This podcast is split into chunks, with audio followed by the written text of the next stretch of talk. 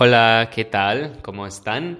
Uh, bienvenidos al episodio 3 de Spanish en Contexto, un podcast diseñado para personas que quieren mejorar su español de una forma más natural y más interesante. A ver, tengo que admitir, estoy un poco agobiado. Ya revisé los datos de ese programa las estadísticas y supuestamente soy muy famoso, soy prácticamente una celebridad. Ahora, cinco, ¿sí? ¿Lo escucharon bien? Cinco personas están escuchando este podcast. Pues muchas gracias. Yo no estaba preparado para ser tan famoso tan rápidamente, pero hay que adaptar, ¿no? Hay una persona escuchando este podcast desde las Filipinas. Hay tres personas que están escuchando desde los Estados Unidos. Y hay otra persona en Francia. O tal vez es Bélgica. De hecho, yo no sé. Es que el mapa, ah, el mapa que, que muestra dónde están las personas que escuchan este podcast. El mapa no está muy claro. Pues de todos modos, muchas gracias otra vez. Como ustedes ya saben, a mí me encanta enseñar el español y es un honor, en serio, ser parte de sus viajes lingüísticos. Si ustedes tienen preguntas o recomendaciones para mejorar el programa, por favor, mándenme un mensaje de hecho, voy a incluir mi correo electrónico en la descripción de este episodio. A ver, ¿de qué se trata este episodio? Pues hoy quiero hablar de los recursos para estudiar otras lenguas. Ah, ejemplos de recursos son los libros, los cursos, las clases, los videos y las aplicaciones, ¿no? Que se usan para aprender un idioma. También ah, voy a hablar de mi propia experiencia, porque en mi opinión, ¿no? Tengo mucha información y experiencia que compartir. Ah, además, vamos a realizar, o no, vamos a analizar, analizar los métodos y la historia de algunos recursos, ah, específicamente uh, Tandem, Duolingo, Duolingo muy famoso, ¿no? Uh, Pinsler y Preply. tal vez esos nombres, ¿no? ya suenan muy familiares, no sé. Vale, pues ya empezamos. A ver, un poco de mi propia historia. A mí me encanta estudiar lenguas extranjeras. Como niño siempre tenía celos porque yo solo hablaba una lengua y mis amigos hablaban como dos o tres. Mis amigos, por ejemplo, hablaban eh, con sus familias en chino, en japonés, en eh, español, pero en mi familia hablábamos solamente exclusivamente en inglés. Claro, había otras lenguas en mi familia, en mi ascendencia. Mi madre, por ejemplo, ella es tailandesa. Nació en Tailandia y tailandés es su lengua materna.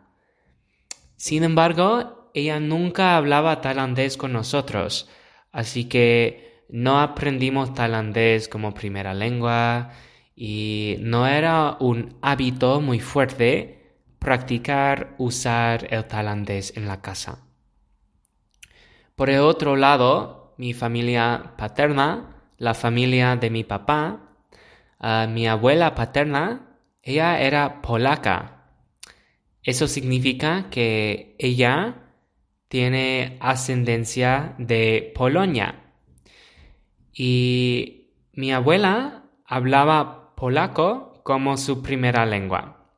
Sin embargo, pienso que cuando mi abuela era joven, no fue visto como algo muy bueno, como algo positivo, hablar otras lenguas.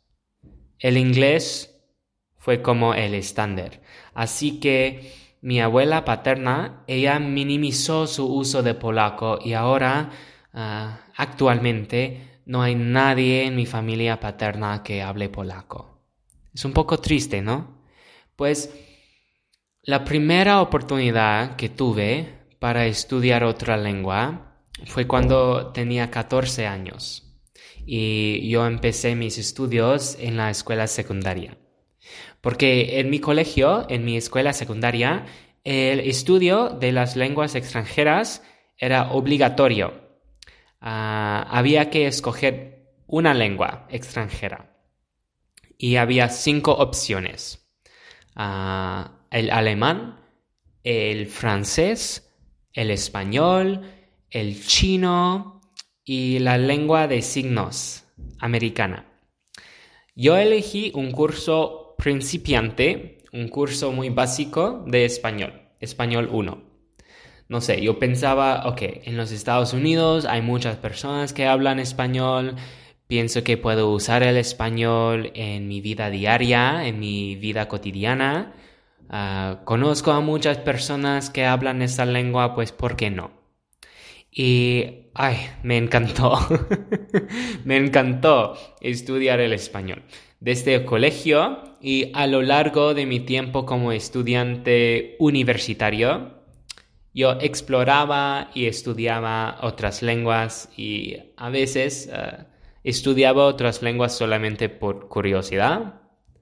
Quería ver cómo qué tal. y a veces quería llegar a un nivel avanzado, como tenía metas muy específicas con esas lenguas. Pues toda esa curiosidad, toda esa pasión por las lenguas extranjeras, Ah, todo empezó en esta clase de, ah, español 1. Pues, hasta este punto, ¿cuáles lenguas he estudiado? Aparte del español, ¿no?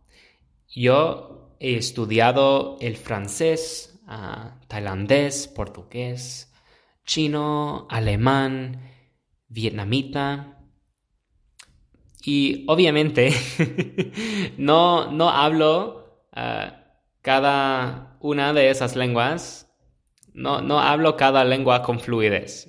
Claro que no. De hecho, a ver, chino vietnamita no hablo casi nada, como no me acuerdo a veces ni siquiera como las frases más básicas. He memorizado muchas frases básicas en alemán, Así que no, no sé, tengo un nivel, ¿cómo se dice? Muy, muy, muy básico de alemán. El portugués, no sé cómo definir mi portugués. Pienso que puedo hablar como portuñol.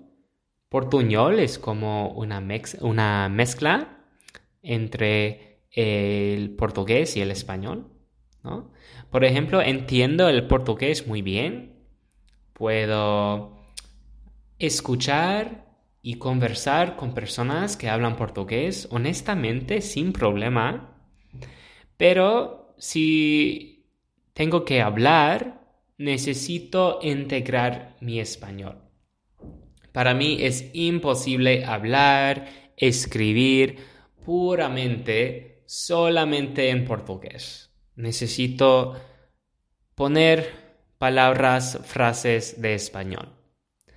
Tengo un nivel avanzado de francés. Sí, pienso que el francés, eso, no sé, no sé por qué, pero decidí como estudiar francés con más intención. Y ahora pienso que tengo un nivel avanzado en francés. El tailandés también. Lo hablo y lo escucho muy bien, pero para mí todavía es difícil leer. Leo muy lentamente, leo muy despacio. Así que tal vez mi tailandés es como un nivel intermedio o avanzado, como avanzado escuchando, hablando, intermedio, leyendo, no sé. Pues estoy hablando mucho de mí mismo, ¿no? Lo siento. Ah, ¿cuál es el punto de eso? ¿Por qué estoy hablando tanto de mí mismo? Pues para estudiar esas lenguas, ¿no? He tenido que utilizar una gran variedad de recursos para estudiar estas lenguas. Ah, para el portugués y el alemán, por ejemplo, yo empecé con Duolingo. Ah, ¿Qué es Duolingo? pues Duolingo es una aplicación gratuita para aprender otras lenguas. Gratuita significa que no tienes que pagar, no necesitas ah, pagar dinero para usarlo. Uh, Luis von Ein, no sé si estoy pronunciando su nombre correctamente, pero Luis von Ein es el fundador, uh, es la persona que creó Duolingo. Pues Luis von Ein quería ofrecer un servicio para estudiar idiomas de una manera gratuita. En otras palabras, ¿no? Él pensaba, hmm, no, no debe ser necesario gastar dinero para aprender. Me gusta mucho esta idea, me gusta mucho esta filosofía, ¿no? Pues Luis von Ein tiene una perspectiva muy interesante. Él es guatemalteco, él es de Guatemala y él aprendió el inglés a través de las clases en academias privadas y él dice que cuando era niño tenía conciencia, ah, él se dio cuenta de que las lenguas abren muchas puertas. Cuando digo que las lenguas abren muchas puertas, quiero decir que las lenguas crean nuevas oportunidades. Luis asistió a la Universidad de Carnegie Mellon en Pensilvania y él estudió la computación, la tecnología y en el año 2006 Luis comenzó el proyecto de Duolingo. No sé, pienso que Duolingo es como la aplicación más popular del mundo para aprender lenguas, no estoy seguro, pero sé que actualmente Duolingo tiene 120 millones de usuarios. 120 millones de personas que usan esta aplicación. Increíble, ¿no? Yo tengo cinco personas escuchando este podcast y Luis tiene 120 millones de personas usando su aplicación. Eso es increíble. Hay millones y millones de personas a lo largo del mundo que usan este servicio. Pues es efectivo. En mi opinión, sí. Sí, yo pienso que Duolingo es una aplicación efectiva para aprender otros idiomas. Y sí, no sé, posiblemente es una opinión muy controversial. ya sé, ya sé.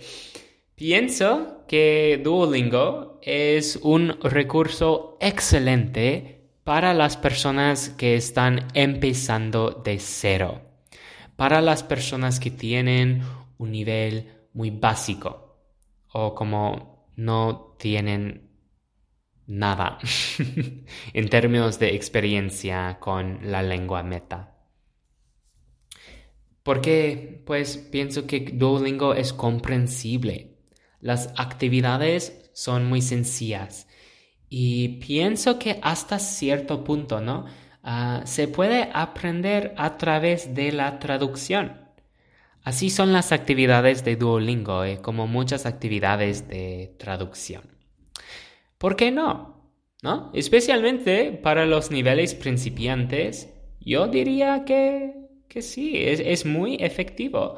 Ah, con mi propia experiencia, ¿no? Yo usé Duolingo cuando tenía mucha curiosidad por el alemán. Yo no sabía nada de alemán, como ni siquiera hallo, ni siquiera una palabra.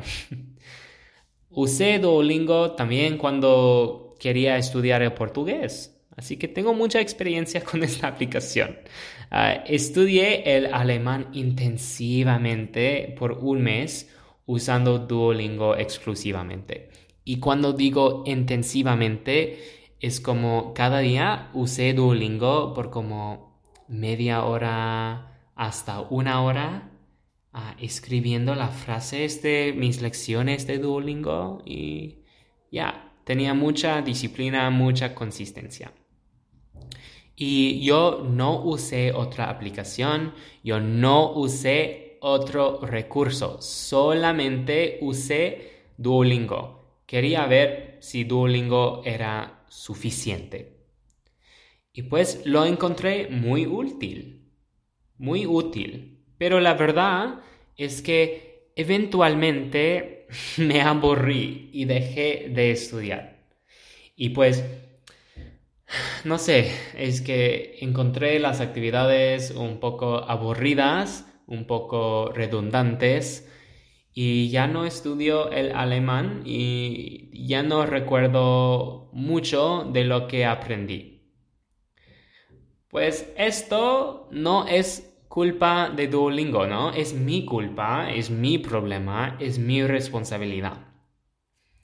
Como yo no hablo alemán, pero eso no, no significa que Duolingo no ayude para nada. Pienso que todavía es un recurso muy útil. Y si tienes consistencia, si lo usas con disciplina, pienso que tendrás mucho éxito.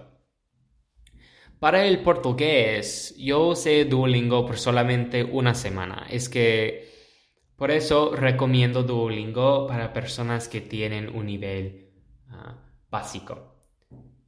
¿Por qué? Pues es que Duolingo es demasiado fácil, es demasiado simple. Si tienes un nivel intermedio, ah, no debes usar esta aplicación. Debes usar como, no sé, recursos más auténticos, como debes leer más. Ah, ya tengo mi trofeo del curso de portugués de Duolingo y todo, ah, pero no sé, es que ya hablo español, ¿no? Y pienso que si hablas español, automáticamente ya tienes un nivel intermedio con el portugués. Las lenguas son muy parecidas, las lenguas son muy similares. No estoy seguro, pero pienso que el español y el portugués tienen similitudes léxicas, como de vocabulario, muy fuertes. Pienso que un 89% de las palabras en español y portugués son cognados, ¿no? Ah, por ejemplo, para decir yo quiero agua, en portugués se dice eu quiero agua. No, suenan iguales, ¿no? un cognato es una palabra que parece como lo mismo, como se escribe de la misma manera en una lengua y en la otra lengua. Ah, pues ya puedo leer y escuchar el portugués sin problema. Y por eso pienso que se puede decir que ya, ya tenía un nivel intermedio de portugués. Y por eso el Duolingo no fue el recurso apropiado. Ah, ¿Quieren saber algo interesante? Pues en mi universidad, ¿no? Porque en mi universidad en la que doy clases de español para extranjeros, ah, si tenemos estudiantes que son de Brasil, Angola, Portugal, los países en que se habla portugués. Pues esos estudiantes automáticamente se matriculan en los cursos de español intermedios. Los niveles básicos, los niveles principiantes, no son una opción para ellos. Sería demasiado fácil. Eso es como... Eso pienso que demuestra que portugués y español son, son muy similares. A ver, pues ¿qué tal el Pimsleur? ¿No? Otra aplicación muy popular para estudiar lenguas. Espero que mis opiniones sean válidas. Es que usé este programa de Pimsleur ah, para estudiar chino mandarín y vietnamita. Completé el curso de primer nivel para las dos lenguas. Y sobre todo no me gustó.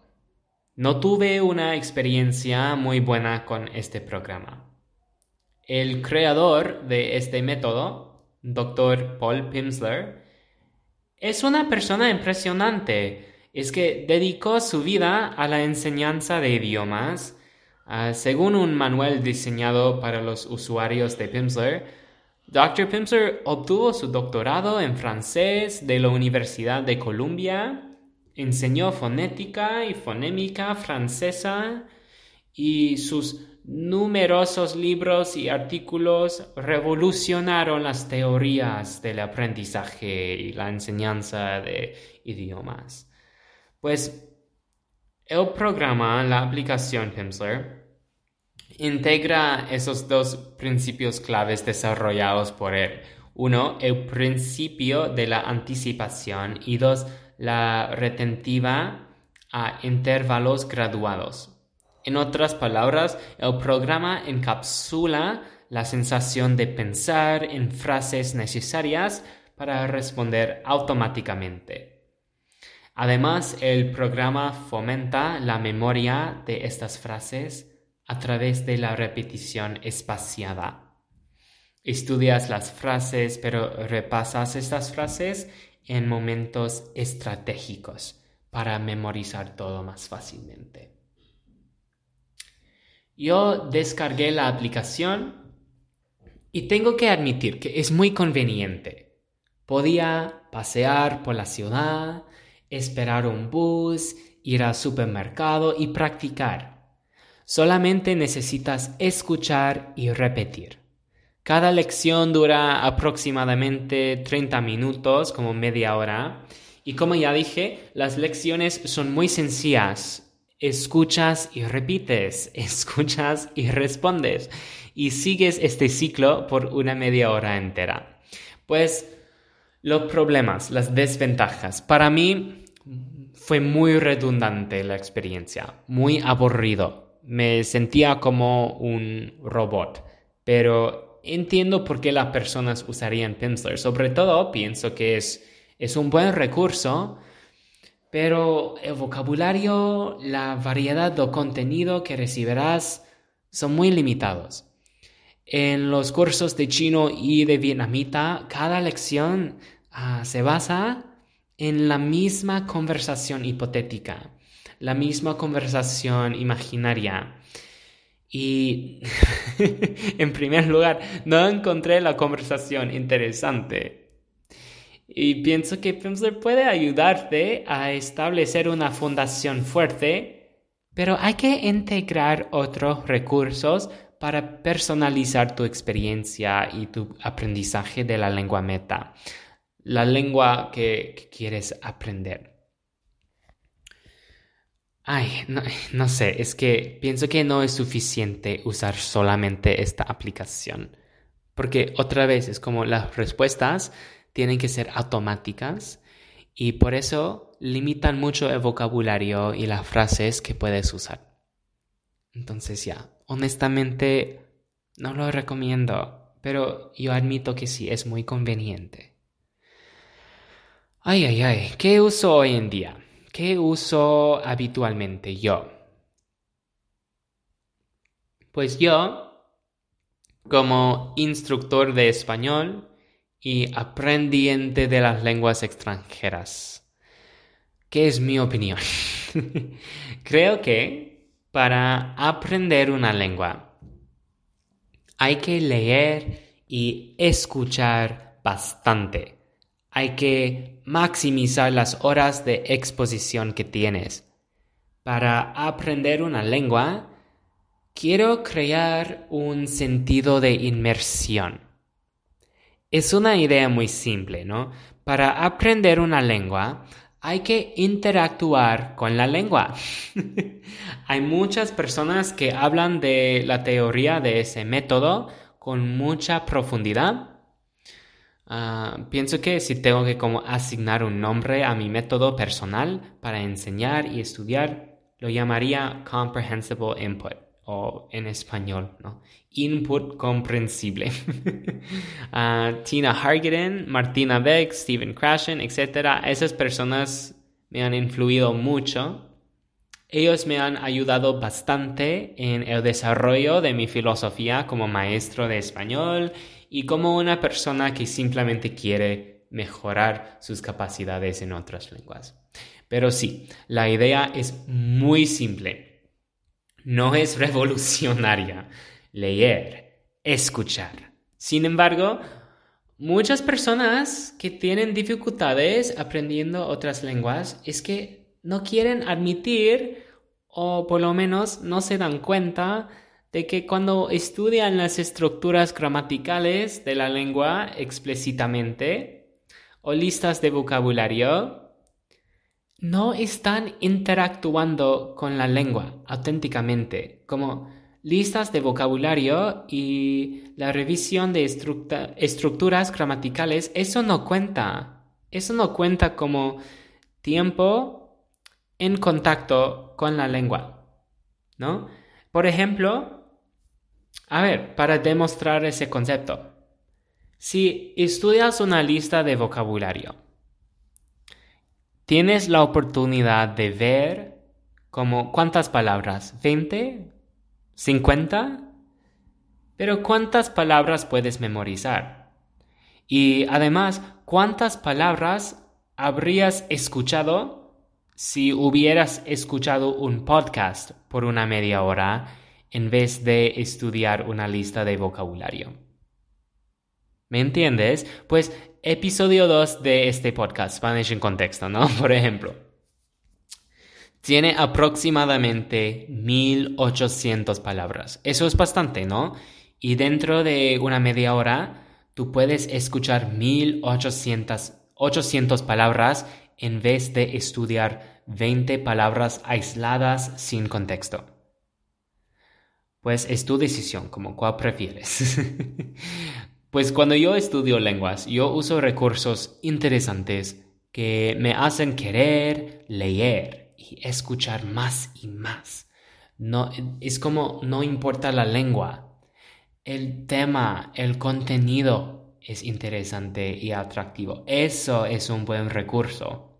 Quieres interactuar con este recurso y no importa la lengua, es el contenido que te atrae, es el contenido que encuentras interesante. Hoy estudio habitualmente casi todos los días dos lenguas. Ya no estudio como cinco a la vez, me limito, ¿no? Estudio dos lenguas. Ahora estudio el francés y el tailandés.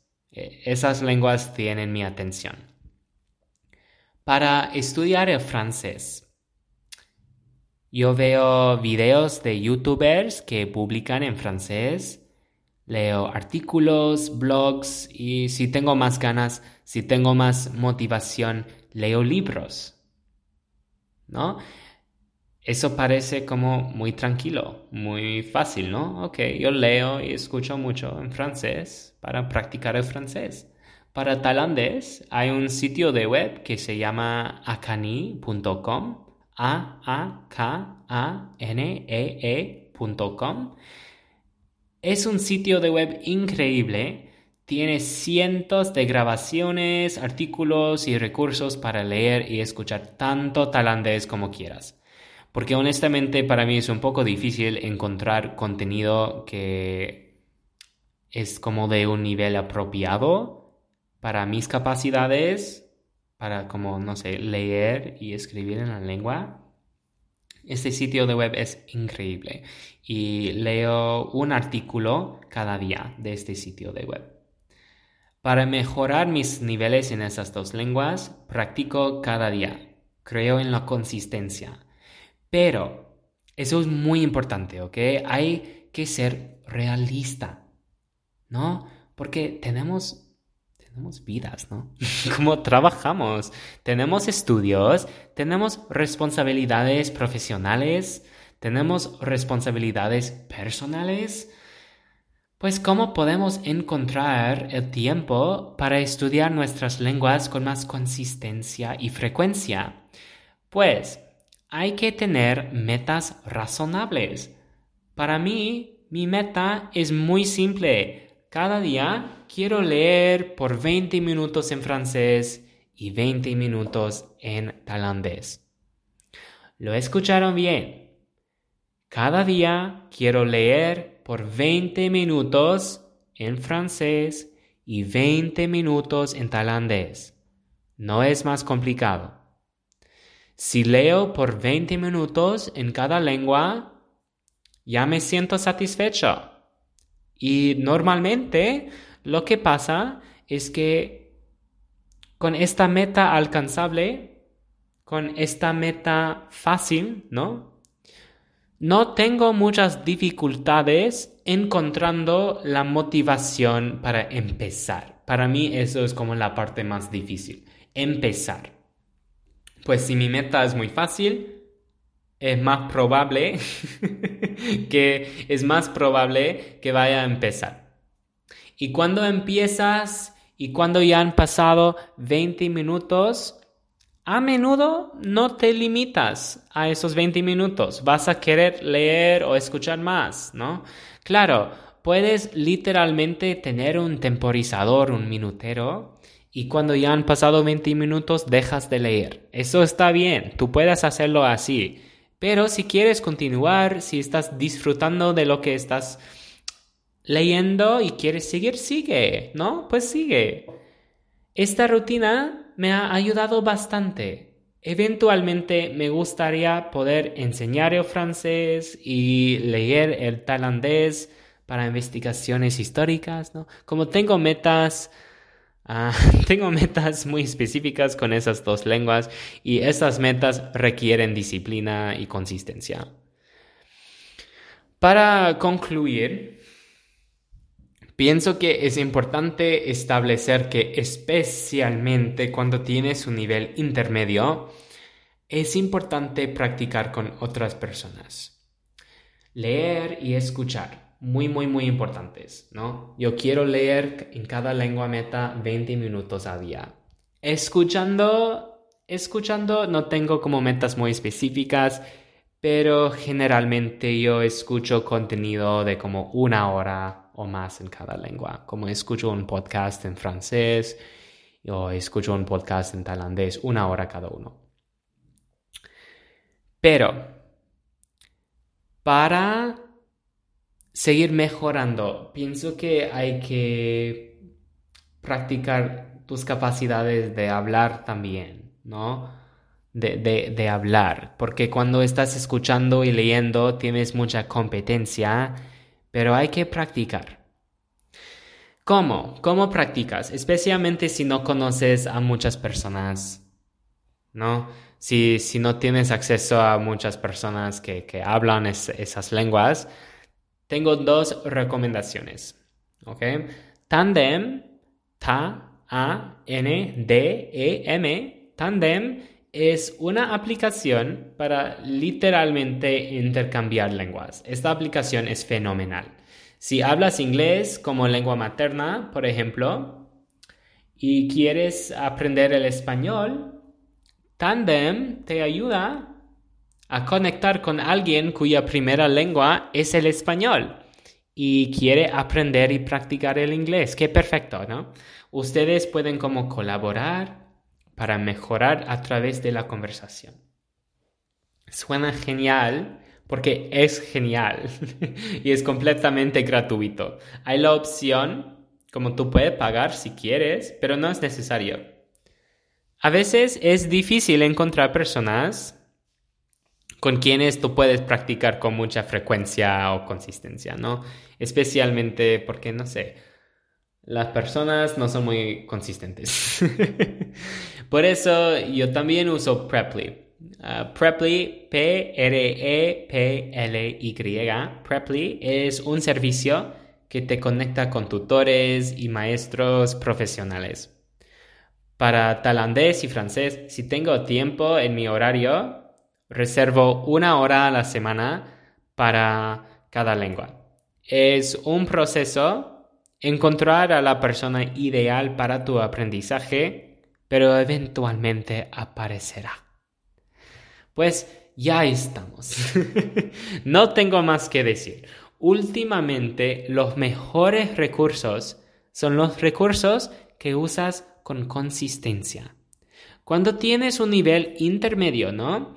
La prioridad es leer y escuchar tanto como puedas. Tu pronunciación, tus capacidades para comprender el contenido diseñado para nativos, etc., mejoran, sin duda. ¿Ok? Si tienes metas muy alcanzables, como la mía, por ejemplo, no leer 20 minutos a día en cada lengua meta. Y no sé, una meta que para mí no es oficial, pero hablar eh, por una hora en tu lengua meta a la semana, por lo menos, ¿no? Pienso que sin duda vas a ver mucho progreso. Pues Ay, ay, ay, muchas gracias por ah, escuchar este episodio de Spanish en contexto. Espero que les haya gustado. Y si ustedes tienen recomendaciones o sugerencias para los próximos episodios, otra vez, mándenme un mensaje, por favor. Les prometo que les voy a responder. En serio. Quiero saber sus opiniones, sus perspectivas, sus ideas. ¿No? Pues Muchas gracias otra vez. Adiós. Hasta luego. Que les vaya bien y chao, chao.